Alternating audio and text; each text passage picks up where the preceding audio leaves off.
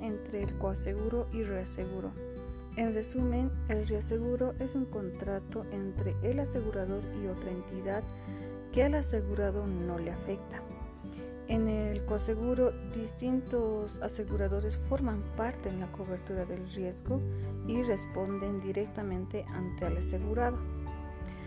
La diferencia esencial es que mientras que en el coaseguro cada asegurador solo es responsable frente al asegurado por la parte del riesgo que, que ha asumido.